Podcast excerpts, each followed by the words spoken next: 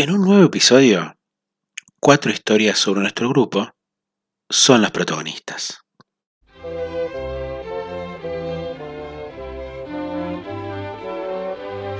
Bienvenidos a El catálogo de Mastropiero. Capítulo de hoy, historias sobre Lelutier. Muy buenos días, muy buenas tardes, muy buenas noches en el momento que le estés dando play.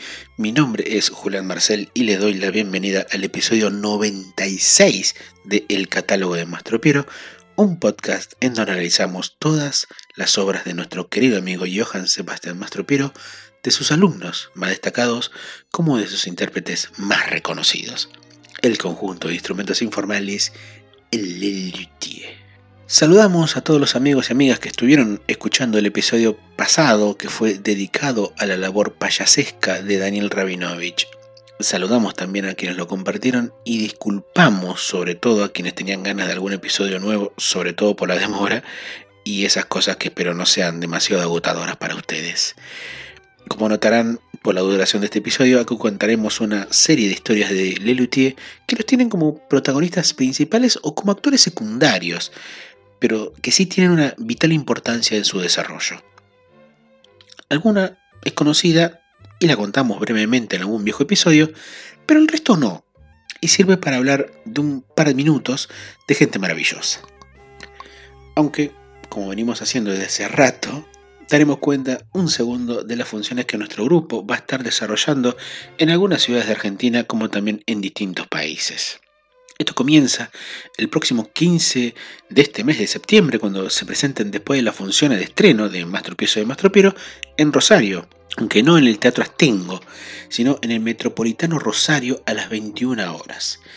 Del 21 al 24 de septiembre se presentarán en Santiago de Chile, haciendo no una ni dos, sino cinco funciones de Mastropiezo de Mastropiero. El viernes tendrán la función número 100 del espectáculo desde su inicio en el Astengo, como venimos diciendo recién, el 18 de noviembre del año pasado. Y un dato curioso es que el sábado 22 tendrán una doble función, lo cual es algo que no se viene repitiendo en Lelutier desde hace mucho tiempo. 4, 5, 6 y 7 de octubre se presentarán en Montevideo, Uruguay, específicamente en el Auditorio Nacional del Sodre. El 13 del mismo mes se presentarán en el imponente Estadio Rucaché con capacidad de hasta 10.000 espectadores en la provincia argentina de Neuquén. 20 y 21 de octubre en La Plata se presentará en el Teatro Coliseo Podestá, un clásico del lugar. De ahí van a armar nuevamente las valijas para hacer una serie de tres funciones en Costa Rica. El sábado 4 de noviembre volverán a repetir dos funciones y el 5 una última para luego partir a la hermana República del Perú con dos funciones los días 21 y 22 del mismo mes de Mastropiezos de Mastropiero. Mandamos un saludo al querido amigo Carolina Susano Fuente que va a estar presente en ese show. Es decir, desde hoy que estamos grabando hasta el próximo 22 de noviembre, Lelutier va a llevar a cabo 18 funciones de este espectáculo que gira permanentemente hasta que tanto López Pucci y Marona decidan el momento de bajar el telón.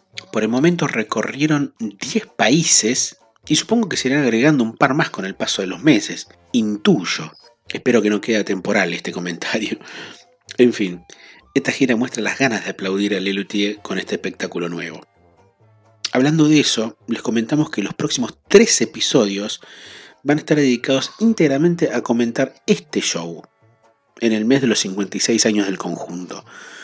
Contaremos con una serie de audios que espero sean de vuestro agrado y daremos cuenta de lo que fuimos haciendo durante tantos episodios, es decir, estudiar el aspecto musical como también en cierta medida el aspecto humorístico.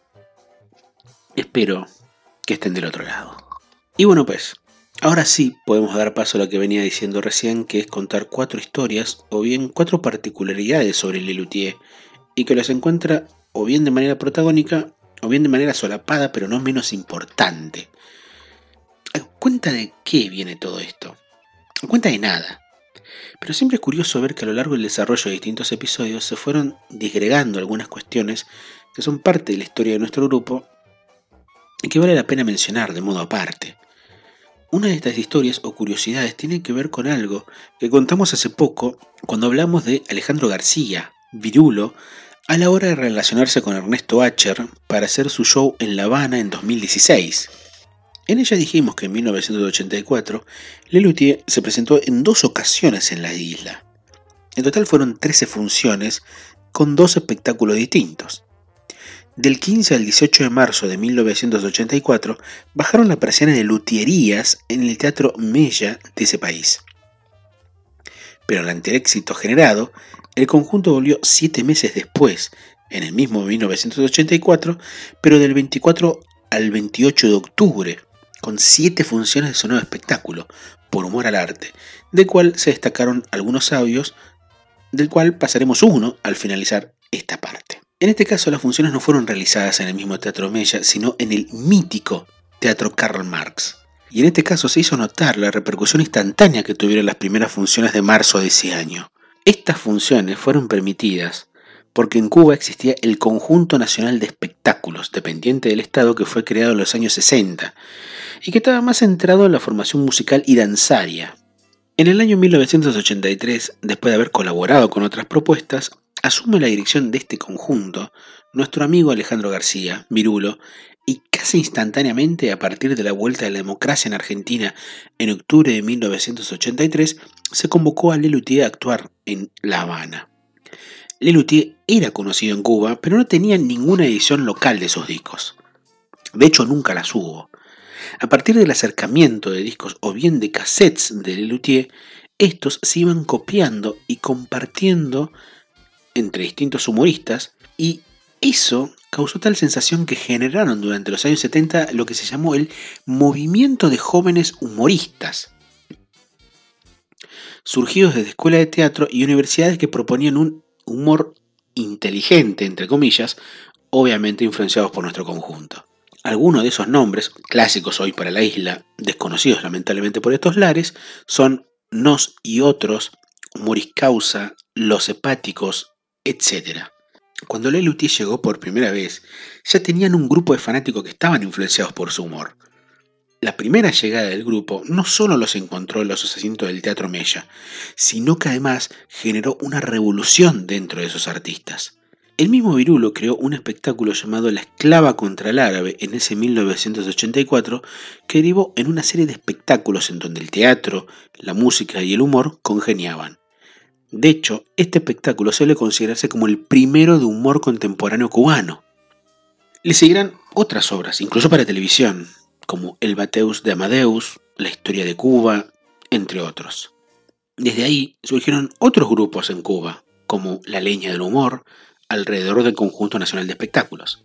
Nuevos humoristas iban para ser supervisados y realizar obras que iban a interpretarse en el mítico teatro Karl Marx. Motivado por esto, en el año 1990 hubo una asamblea de humoristas en el Cine Teatro Acapulco, liderada por el mismo Virulo, para crear por unanimidad el Centro Nacional de Promoción del Humor.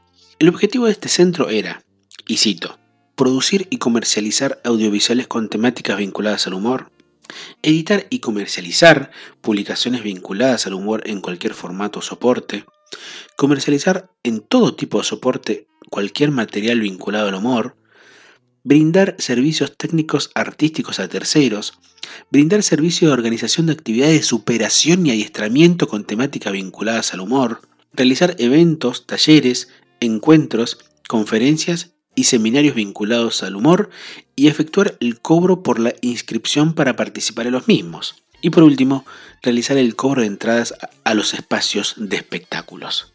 Estos objetivos son los permanentes en su programa.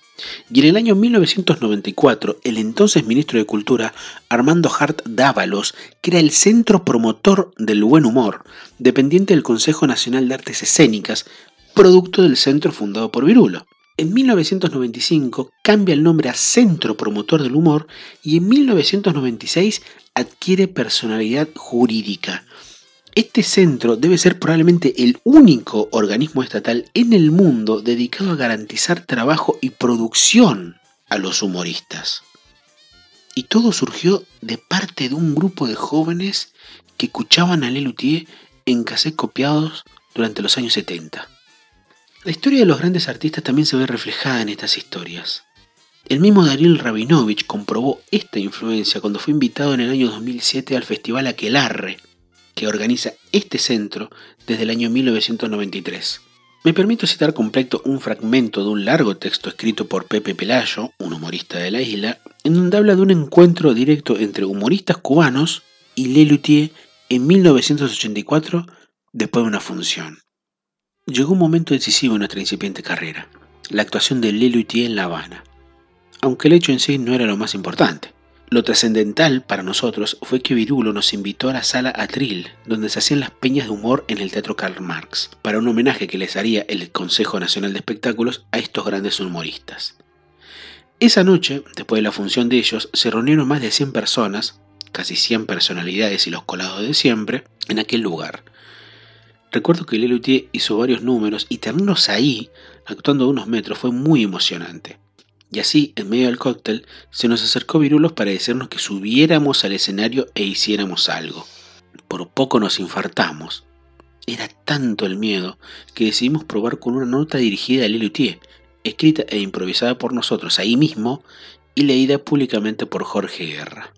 Decidimos que si veíamos a los argentinos reír con la lectura de la nota, actuaríamos. De lo contrario, nos negaríamos irrevocablemente.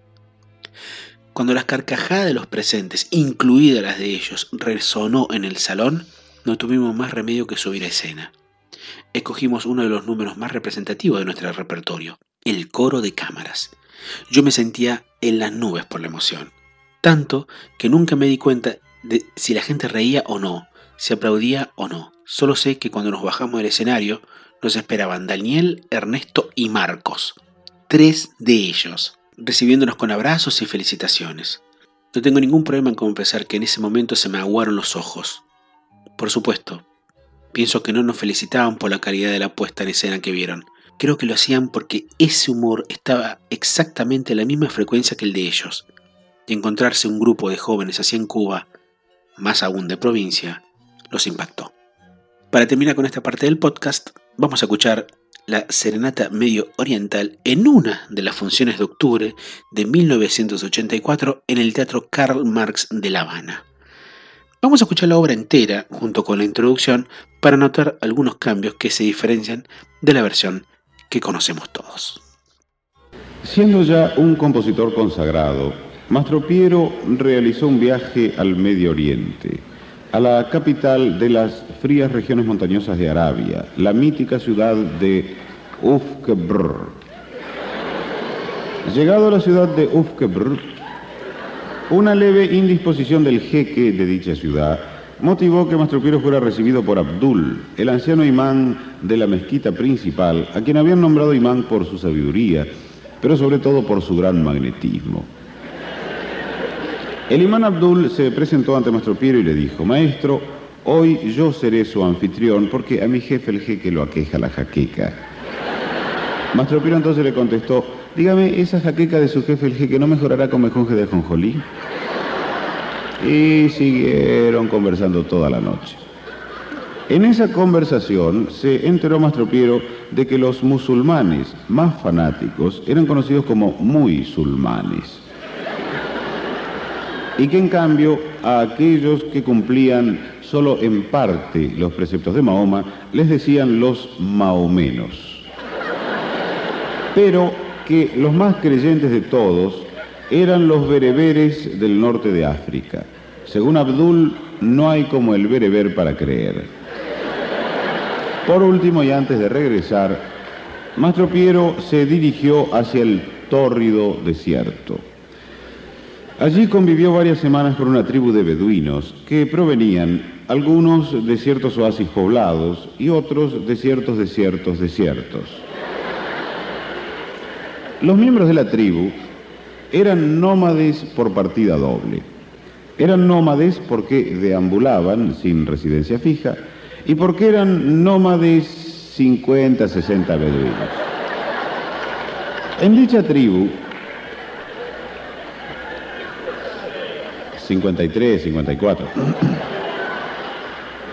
En dicha tribu, Claro, ponen 50-60 para cubrirse, por si se muere alguno, nace uno nuevo. Entonces, como nunca saben justo el, número exacto, le ponen 50-50. Entonces, si no, el día ah, usted diga, ah, ah, 50-60, ah, claro, a mí no me... Entonces, es una manera de cubrirse por cualquier eventualidad que pudiera presentarse.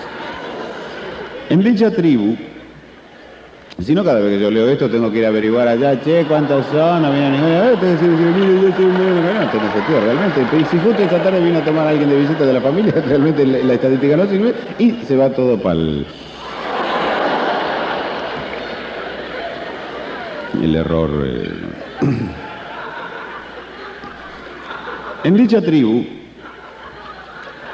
55, pero eso ya eso nunca se puede saber si hay uno más o no menos. No, no hay que...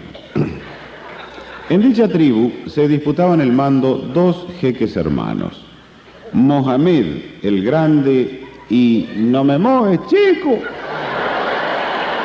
No me mojes.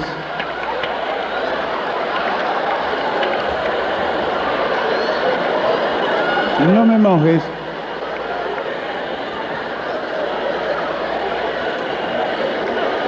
No me mojes estaba por contraer enlace. No me mojes estaba por contraer enlace y le encargó a Mastro Piero la obra que escucharemos a continuación, la serenata que cantó el novio la víspera de la boda.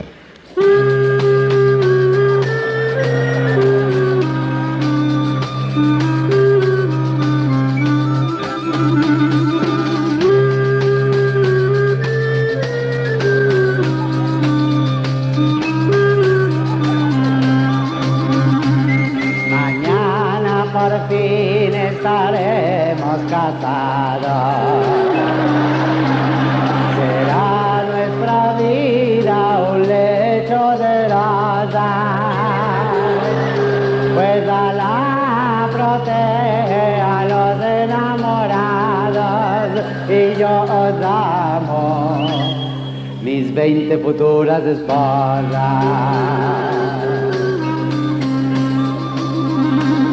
Os amo, os amo, mujeres de mi harem. Zoraida Cerezat, Zobeida, Fada, Simrut, Rosa, Azul, Madalila, Zaida, Jazmín, Fátima, Mora, Farizad, Marien, Amina, Zuleika, Asha, Dunia, Zoe. Ice.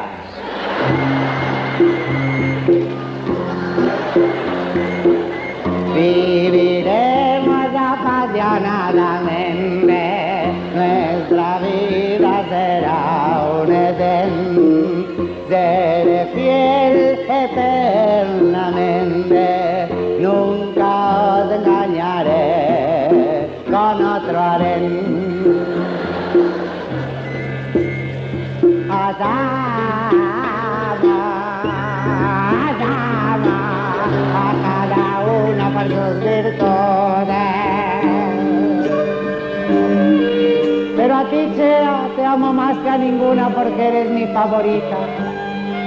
Oh rostro radiante cuya claridad apagaría la llama de un tizón encendido.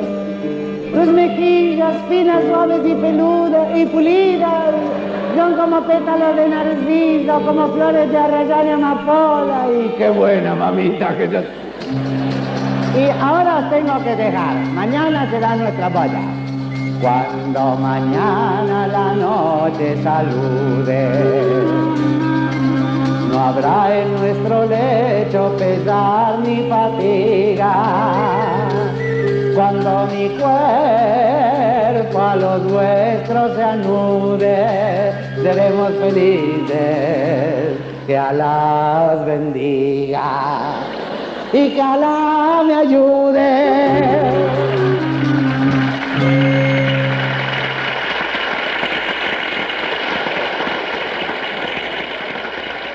El año 1979 fue el año en que la popularidad de Lelutier empezó a ser cada vez más grande ya que la televisión pública argentina, en aquel momento llamada Argentina Televisora Color, emitió el especial de Más Tropero que Nunca en la versión que todos conocemos a partir de la versión del DVD. A pesar de que fue filmada con cámaras color, la televisión pasó el espectáculo en blanco y negro, y fue hecha el domingo 20 de mayo de 1979 en lo que fue la última función de ese espectáculo en Buenos Aires para ser emitida dos días después, el martes 22 de mayo. Pero para que la emisión pueda darse, primero debían esperar al final de Argentina-Países Bajos, en aquel momento Holanda, que en ese mismo momento estaban jugando en Berna, Suiza, con motivo del 75 aniversario de la FIFA, un partido amistoso y que servía de una revancha de la final del Mundial 78 que Argentina había ganado por 3 a 1. Era la primera vez que la selección jugaba en el exterior tras la obtención de la Copa del Mundo, por lo que ese encuentro, además de ser el mismo rival de la final, fue una gran excusa para que la televisión pública, administrada, como todos los canales, por la dictadura que gobernaba con represión y censura desde marzo de 1976, pudiese transmitir el partido en vivo y en directo. Y siendo la selección campeona, el rating de ese encuentro estaba asegurado. El evento, que parecía estar muy alejado de lo que era la actualidad del Lelutier, terminó generando una atención especial por un hecho particular. Nadie creía, ni de los ámbitos televisivos, ni de las cúpulas militares que tuvieron sus enviados a Berna para asistir al encuentro invitados por la FIFA, que en ese encuentro iba a haber una gran cantidad de exiliados argentinos y argentinas que iban a realizar una protesta que se iba a ver por todo el mundo. Lo que en Argentina no se podía hacer, en Suiza no iba a poder tener problema alguno. Apenas empezado el partido, y mientras la selección nacional atacaba al arco ubicado a la izquierda de la pantalla, ese grupo de exiliados levantaron pancartas bien visibles que decían Videla asesino, junto con banderas argentinas. A las oficinas de ATC llegaron los llamados desesperados y violentos del coronel Enrique Santos Paradelo, en ese entonces interventor del canal, al jefe de deportes Julio D'Amato. La orden de ese coronel era clara. Había que sacar esos carteles y a esa gente. La historia de Lelutier, y como venimos diciendo hace rato en este podcast, ha demostrado que los militares lo que menos hacían era estar acostumbrados a pensar por no decir que además de brutales, eran brutos. Apelando diplomáticamente a esa estupidez, el jefe de deportes del canal le dijo que no se podía hacer nada porque el partido se jugaba en Suiza y no en Buenos Aires. Entonces haga algo, no sé qué, pero haga algo. Fue la orden directa de ese coronel. Fue ahí cuando el videooperador de ATC eligió poner cada vez que Argentina u Holanda atacaban al arco de su rival un cartel que indicaba hoy 22 horas Le Luthier y tratar de tapar de alguna manera los carteles que decían Videla asesino. Esta tensión vía satélite entre los carteles y el graf de Lelutier duró poco más de 20 minutos cuando la policía suiza intervino en la tribuna vestidos de civil y les tiró gases lacrimógenos a los argentinos que estaban en la tribuna. De todos modos, los carteles se siguieron levantando en todo momento, pero en vez de la palabra Videla, había una imagen del dictador. El partido entre Argentina y Holanda terminó 0 a 0 y debía definirse por penales. Así fue, pero el arco elegido para esto fue el del otro lado. Argentina ganó 8 a 7 por penales y apenas terminó el encuentro comenzó la transmisión de Más Tropero que Nunca, que incluía una introducción de parte del locutor Fernando Bravo. Hoy todos recuerdan esa transmisión como parte del impacto popular de Lelutier. Ahora me pregunto si parte de ese impacto tuvo que ver con la reiterada aparición de ese cartel para evitar mostrar la realidad, que Videla era un asesino. Lamentablemente no tengo las mediciones de rating televisivo de ese martes 22 de mayo de 1979 para ver cómo le fue a la transmisión de Lelutier, pero nadie puede ignorar que lo que vino después de ese día mostraría a Lelutier como parte indispensable del humor popular. Justamente a ellos, que cuando un interventor militar de una radio intentó prohibirlos, alegó que no eran músicos. A veces los tiros salen por la culata. Vamos a cerrar esta parte escuchando del audio de esa transmisión emitida por ATC en cuyo detalle Lelutier aparece como el nombre de Le Lerutier y cuyo código de video era AB corta o AB chica 3029, la versión de El asesino misterioso, que incluye una pequeña censura cuando Daniel decía toma guacho. Eran épocas de dictadura, sepan comprender. Usted no olvidará jamás esta película. El asesino misterioso. Una hora y media de impenetrable suspenso. Hasta el último minuto usted no adivinará quién es el asesino. ¿Qué había pasado esa madrugada en la granja?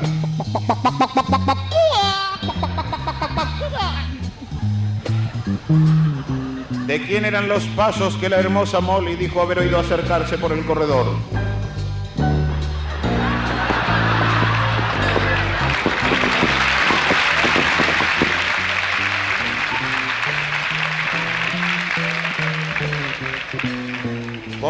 Había ladrado el temible sultán? ¿Por qué reía el viejo Ziegler? ¿Y quién reía con él? ¿El asesino? ¿Qué eran esos ruidos de pelea? Pim, pam, shock, crack, pum, pim, pam, allá.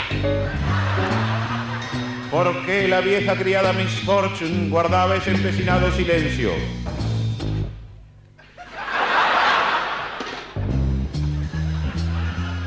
¿Por qué Jack el forastero juraba haber oído también los pasos, pero alejándose por el corredor?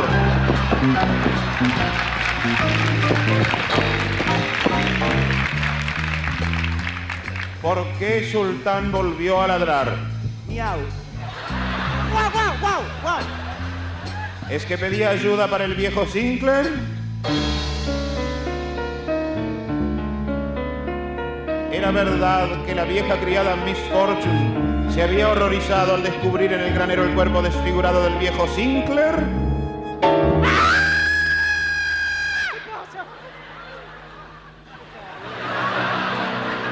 Qué extraña relación unía a la hermosa Molly con Jack el forastero. I love you, Molly, I love you. ¿Quién era el asesino?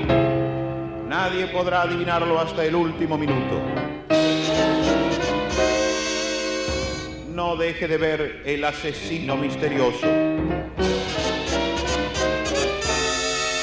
Jamás el cine se atrevió a tanto.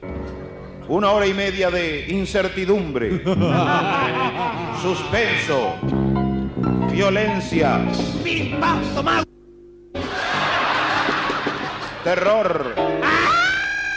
Pim, pam, toma. terror, pasión. En un salvaje marco natural.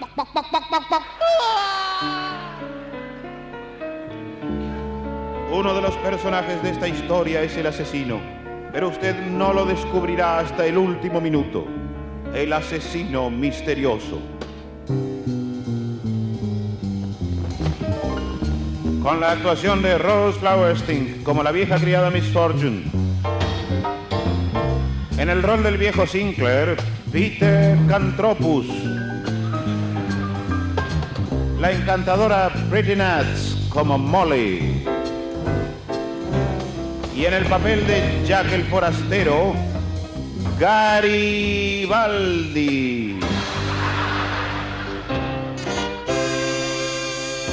No deje de ver el asesino misterioso.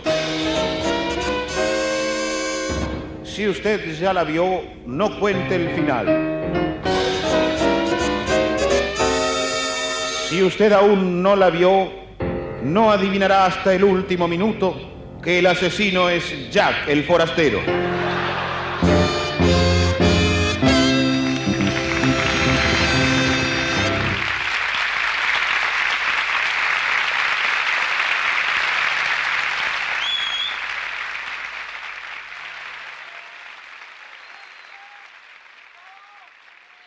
Carlos Giraldi fue más que el luthier de Lelutier.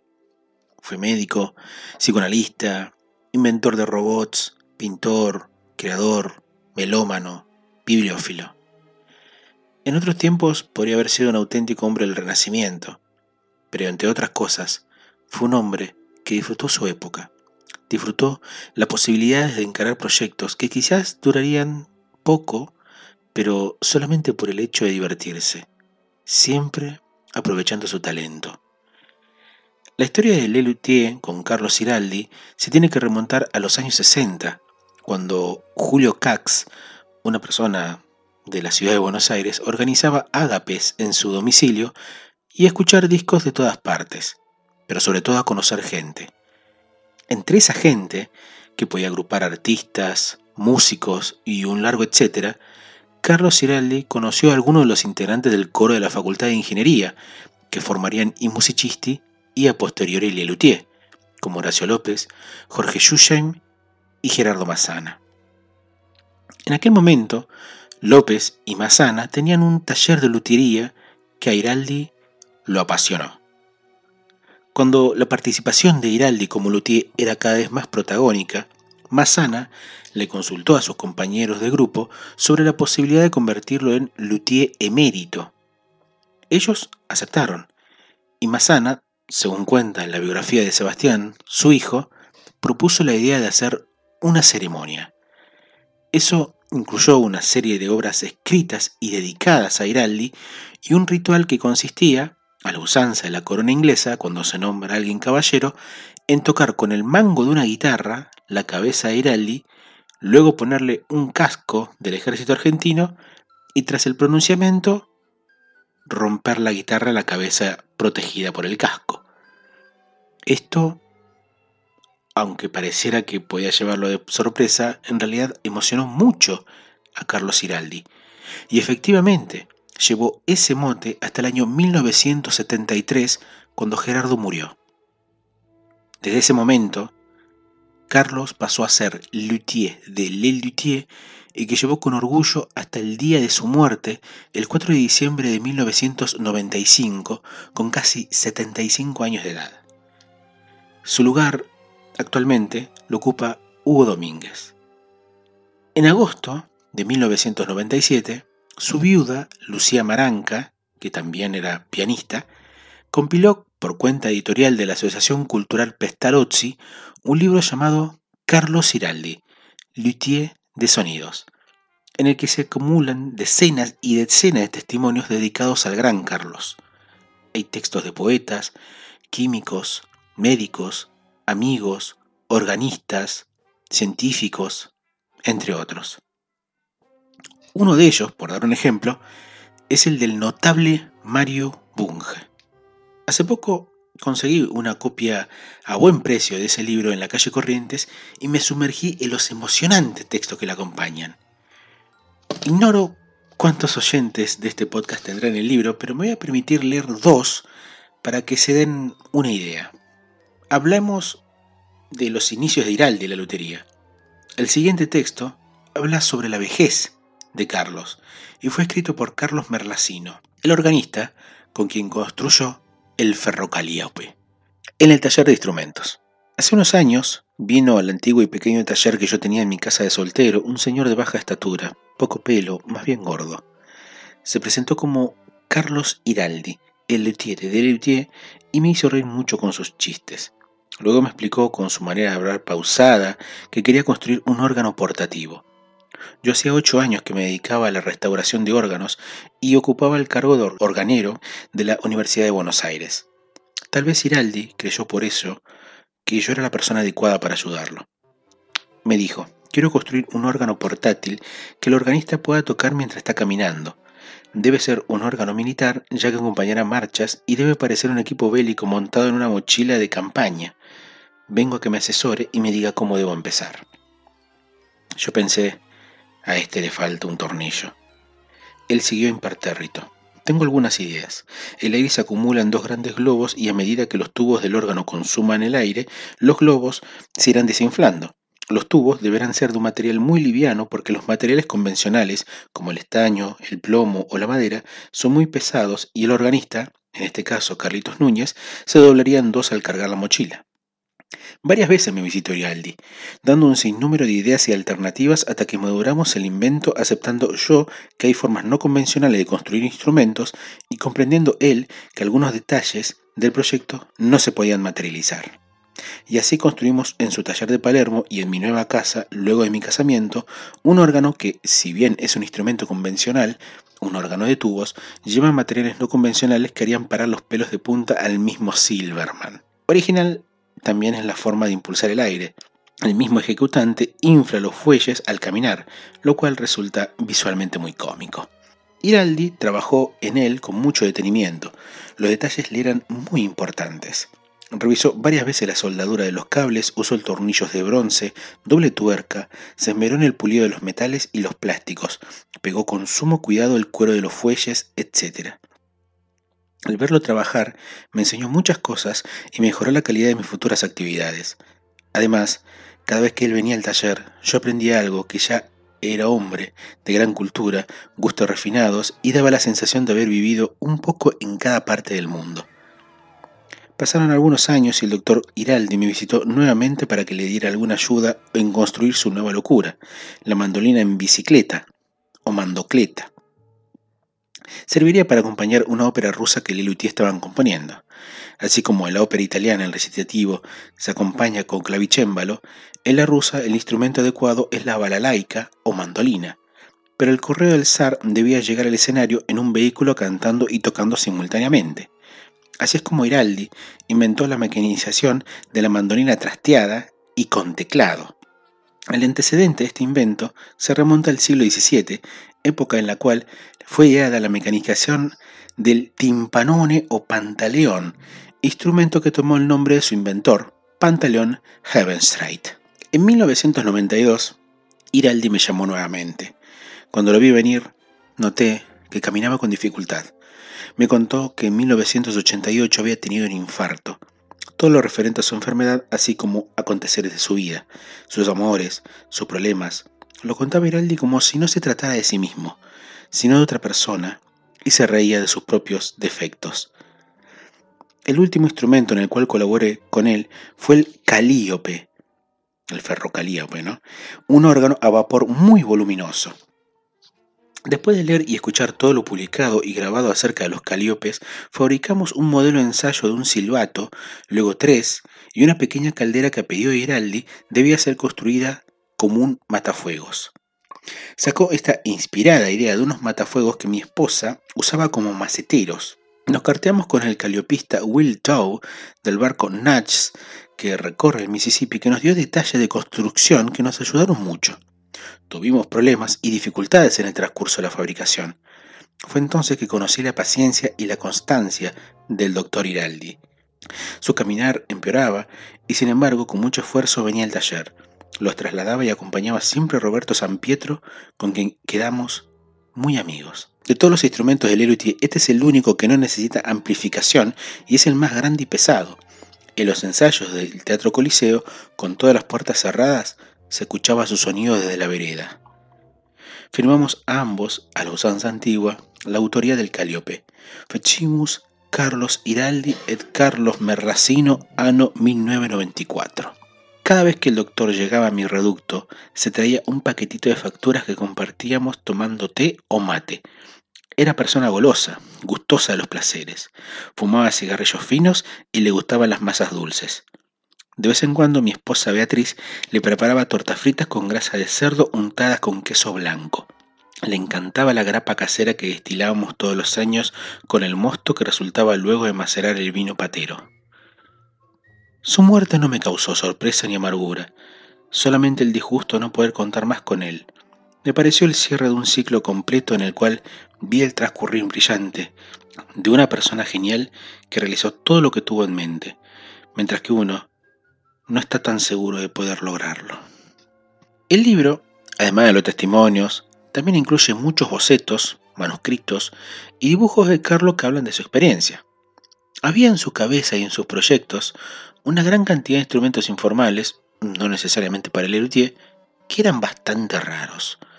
Uno de ellos era el musículo, un pequeño adminículo que era un instrumento de viento, pero no había que soplarlo. se insertaba vía anal. El instrumento se activaba con los pedos y largaba una nota, o bien una serie de notas se cambiaba por alguna de las diversas variantes. Eso por el lado de los bocetos de instrumentos. Pero con el contenido de cartas hay una que me gustó mucho.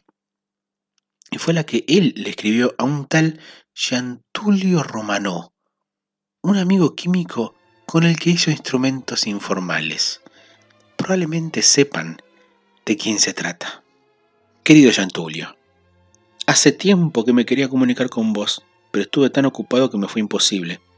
Además, entre nosotros, este tipo de contacto no es muy bien visto por acá, pero como yo ya tengo ciertas influencias arriba, se me permiten por excepción ciertas licencias. Al principio tuve algunos problemitas de adaptación, pero se superaron bastante bien. El primero fue con los péndulos anómalos. La cosa fue así. Me estaban esperando con una larga lista de instrumentos para reparar, cosa que no me hacía ninguna gracia. Se suponía que me iba a dedicar a eso. Cuando pedí permiso para fabricar los péndulos anómalos, me salieron con mil excusas. Al final, no querían dar el brazo a torcer. Acá no se fabrica nada anómalo, objetaban. Entonces les recordé el universo y no tuvieron más remedio que darme el ok.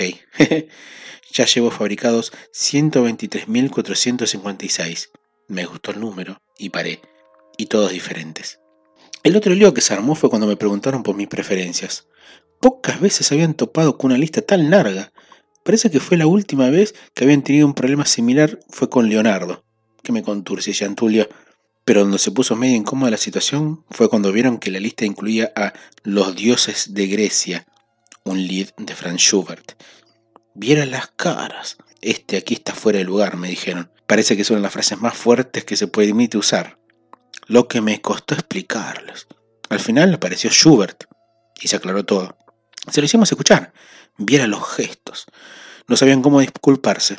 Quedaron embobados. Franz, ni te cuento.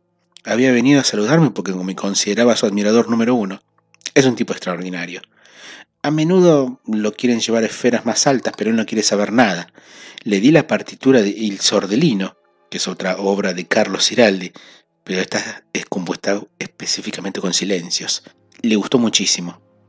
Pero lo que más le sorprendió fue No me andes con vueltas. Lo entendió de inmediato. Un tango compuesto por Carlos. Como consecuencia inventamos un nuevo género, el tango de gesta. Un poco extenso, pero aquí el tiempo no es problema. Lo que realmente impacta es mi voz. Si me oyeran cantar los que ahora criticaban mi afinación, se morirían de envidia, se morirían. Hace poco hice Rigoletto. Me costó un poco de trabajo la caracterización, porque mi pinta era de mis mejores tardes, pero el resultado fue espectacular. El Cortigiani lo canté dirigido a los de abajo. Causé sensación. Como te podrás imaginar, ya enseñé a medio mundo a jugar el ajedrez con relaciones. Carlos Ciraldi decía que el ajedrez es un juego campero argentino. Se juega con peones y se da mate. Otro éxito de público. Te tengo que confesar que a pesar de todo lo bien que estoy, a veces extraño un poco, sobre todo la lucholina, pero en como en cualquier momento los tendremos a todos por aquí, eso espero, me consuelo enseguida. Te comento que, a pesar de no ser mi actividad preferida, ya inventé 789 instrumentos nuevos. No te puedo explicar en detalle cómo los hago, no los entenderías. Pero el principio es bastante simple.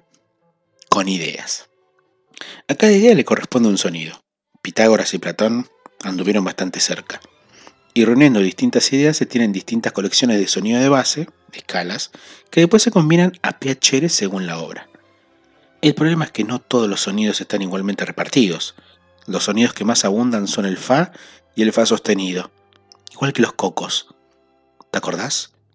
Cuando Carlos, en colaboración con Carlitos Núñez, fabricó el vibráfono de cocos o el Glockens Coco, tuvo que descartar más de 100, ya que todos, al ser golpeados, daban el sonido Fa y Fa sostenido. Para lograr un Si o un Si bemol hay que tener ideas no tan comunes. Yo me encuentro en mi salsa porque siempre tuve mucha imaginación y mi trabajo es muy apreciado. Bueno, muchachito, basta por esta vez. Un beso y un abrazo grandote. Saludos a todos. Hasta pronto. Carlos Ciraldi. Postdata. Eso de que los ángeles no tienen sexo es puro cuento. Después te explico. Vamos a escuchar para finalizar esta parte del podcast y, disculpando lo largo que fue, una canción que hemos escuchado ya en un viejo episodio y es Carlos Martel, versión castellanizada de Carlo Martel Ritorne de la Battaglia di Poitiers, bellísima canción de Paolo Villaggio y Fabrizio D'André, cantado por este último en 1963. Ese amor por la música, por descubrir nuevas músicas en la casa de Julio Cax, hizo descubrir esta canción, al punto de que el mismo Iraldi hizo la traducción para que sea grabada en uno de los dos simples que editó I Musicisti en 1967. Rey Carlo tornaba de la guerra, lo recibe su tierra, ciñéndolo de honor. Al sol de la tibia primavera refulge la armadura del cire vencedor.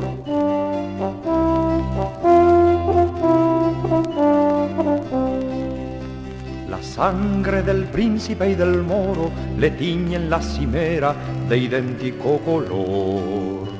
Y más que del cuerpo las heridas de Carlos son oídas las quejas del amor.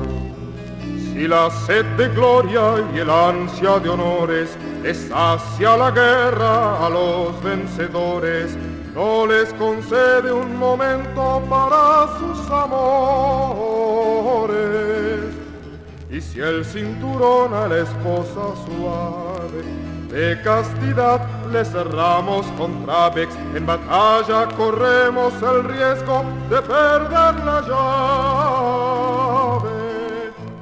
Así se lamenta el rey cristiano andando por el llano entre árboles en flor. El espejo de clara fuentecilla refleja ya en su silla al fiero vencedor.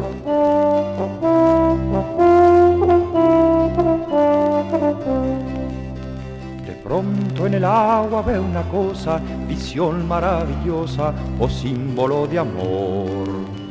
Imagen de prístina belleza, perdido entre sus trenzas un seno a pleno sol. Nunca yo he visto una cosa tan bella, esplendoroso final de una guerra. Dice el rey Carlo echando veloz el pie a tierra.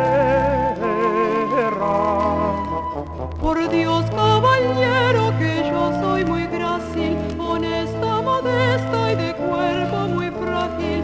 Calma tu alma sedienta en fuente más fácil.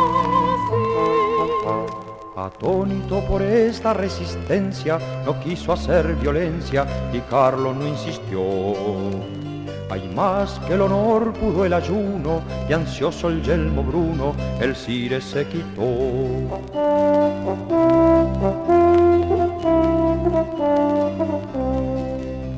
Aquesta era su arma secreta, por Carlo muy usada ante gran dificultad.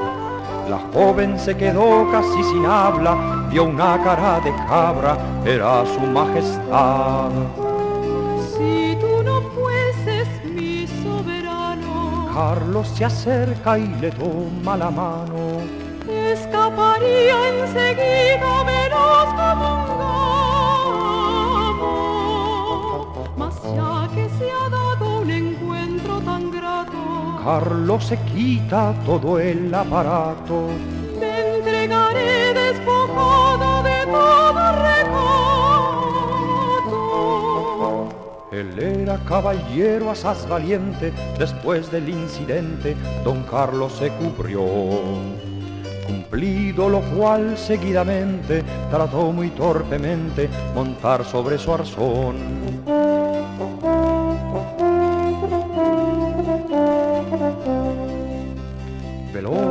La doncella lo detiene y con tímido gesto reclama a su señor. Tratándose de un poderoso sire, son cinque mil alires, precio de favor. Pero es posible que es lo que dices, que las aventuras en estos países deban resolverse todas con las meretrices. También sobre el precio yo debo decir que bien recuerdo que antes de partir los precios serán inferiores sin duda tres mil. Sintiéndose de veras enojado, con ánimo alterado, saltó sobre el arzón.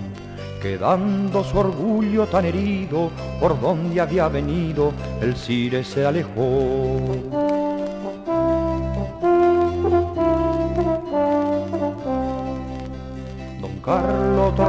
De la guerra, lo recibe su tierra, ciñéndolo de honor.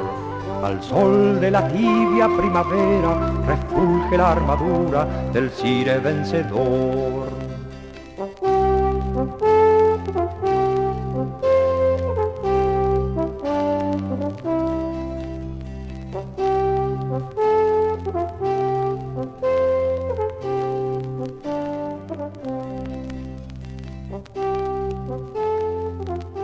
Esta historia probablemente la conozcan y de hecho la hemos contado en algún viejo episodio, pero siempre es bueno entender en qué momento se dieron algunas cosas. Luis Alberto Spinetta es, junto con Charlie García, de los compositores más importantes del rock argentino. Y tanto Luis como Charlie han tenido, aunque sea una mínima, conexión con Lelutier. De García por lo menos se conocen dos, pero muy lejanas. En 1976, García con su grupo de entonces, La Máquina de Hacer Pájaros, comenzaron a hacer terapia grupal porque había leído que Lelutier hacía eso. Y en 1994, en un programa de Canal 13, tocó apenas un par de compases de pieza en forma de tango.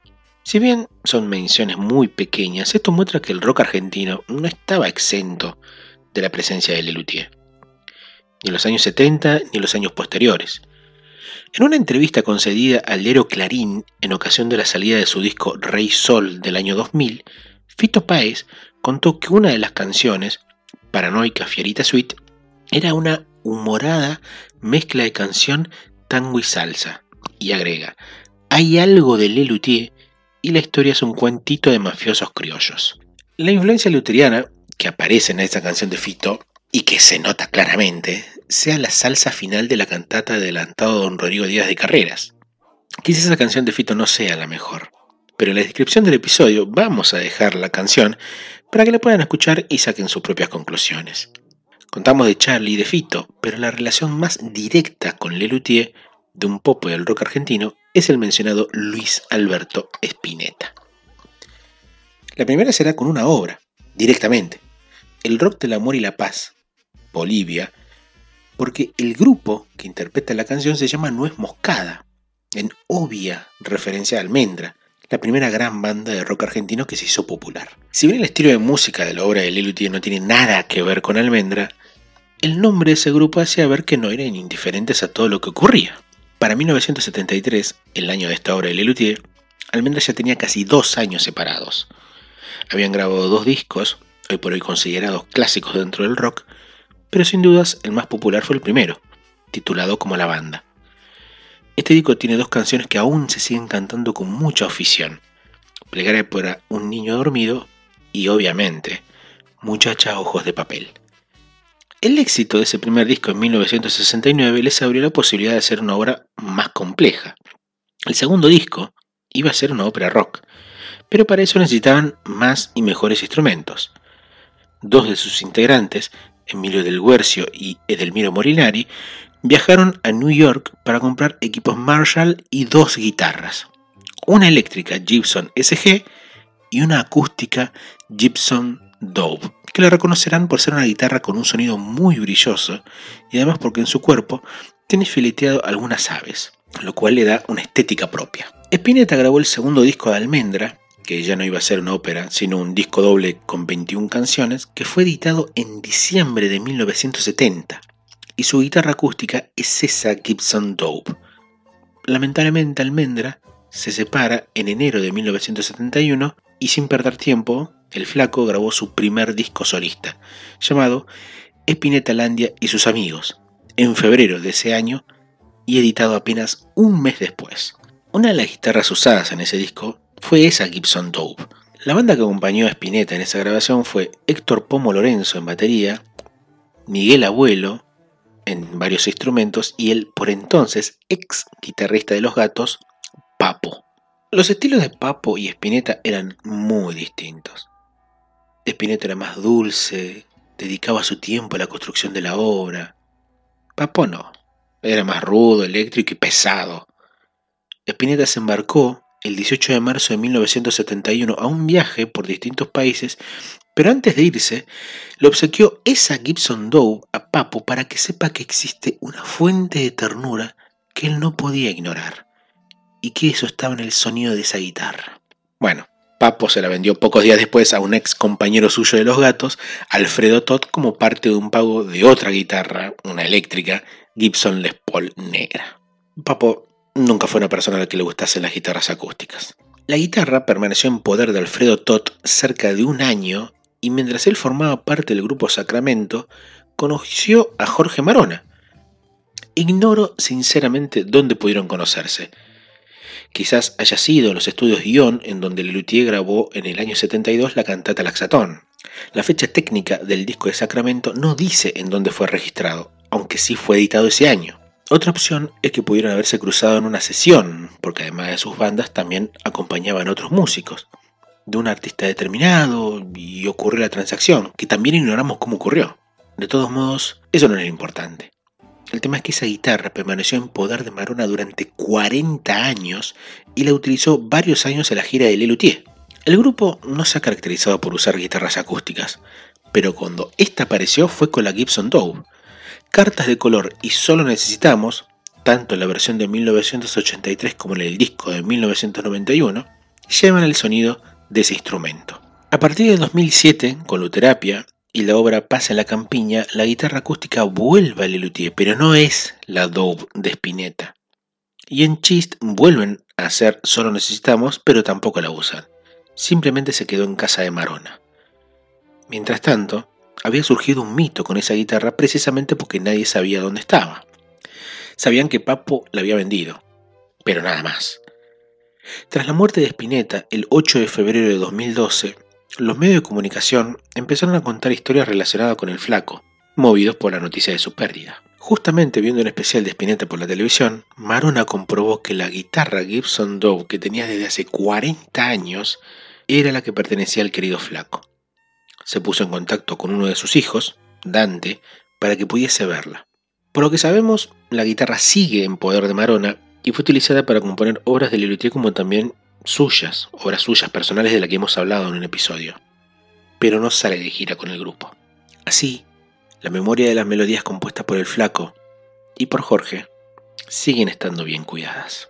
Dicho todo esto, vamos a finalizar este episodio escuchando Solo Necesitamos en la versión discográfica de 1991, en donde se puede disfrutar de modo cabal el sonido de la guitarra de Luis Alberto Spinetta siendo tocada por Marona.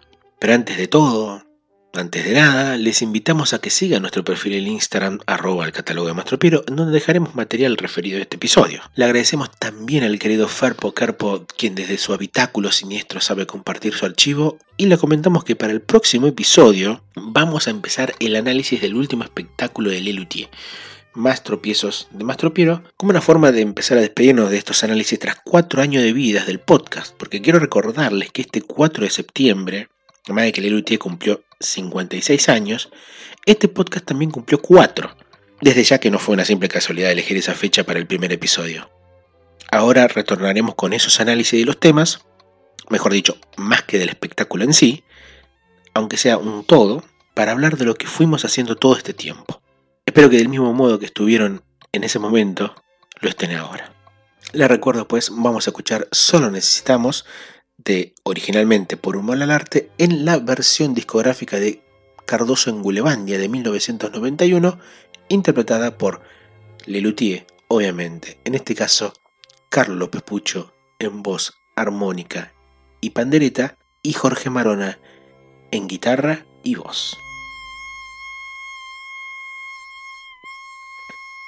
Mi nombre es Julián Marcel y con guitarra en mano me despido. Hasta el próximo episodio.